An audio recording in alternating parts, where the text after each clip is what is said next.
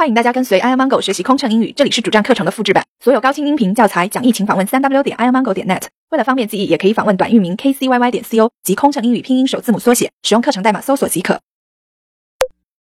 机上健身操，二餐共餐广播。女士们、先生们，为了消除您旅途的疲劳，现在为您播放机上健身操，请您跟随录像。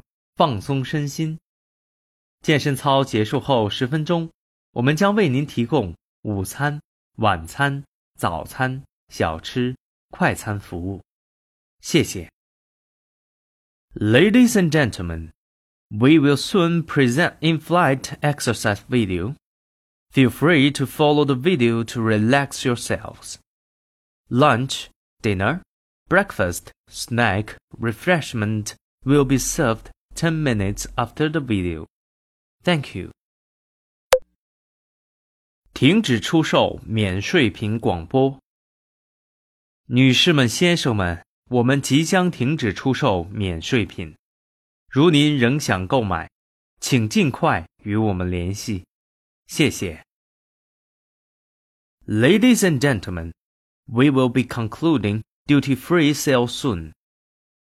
Please inform our flight attendants if you are interested to make a purchase. Thank you. 国际航班喷药。女士们、先生们，有关当局要求在机舱内喷洒由世界卫生组织推荐的无毒性喷雾剂进行消毒。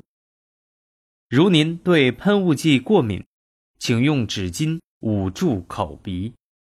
佩戴隐形眼镜的旅客，请暂时闭上眼睛。感谢您的合作。Ladies and gentlemen, as recommended by the World Health Organization, the authorities require airlines to spray the cabin with non-toxic insecticide. If you consider the spray may affect you, please cover your nose and mouth. For passengers wearing contact lenses, you are advised to close your eyes during the exercise. Thank you for your cooperation.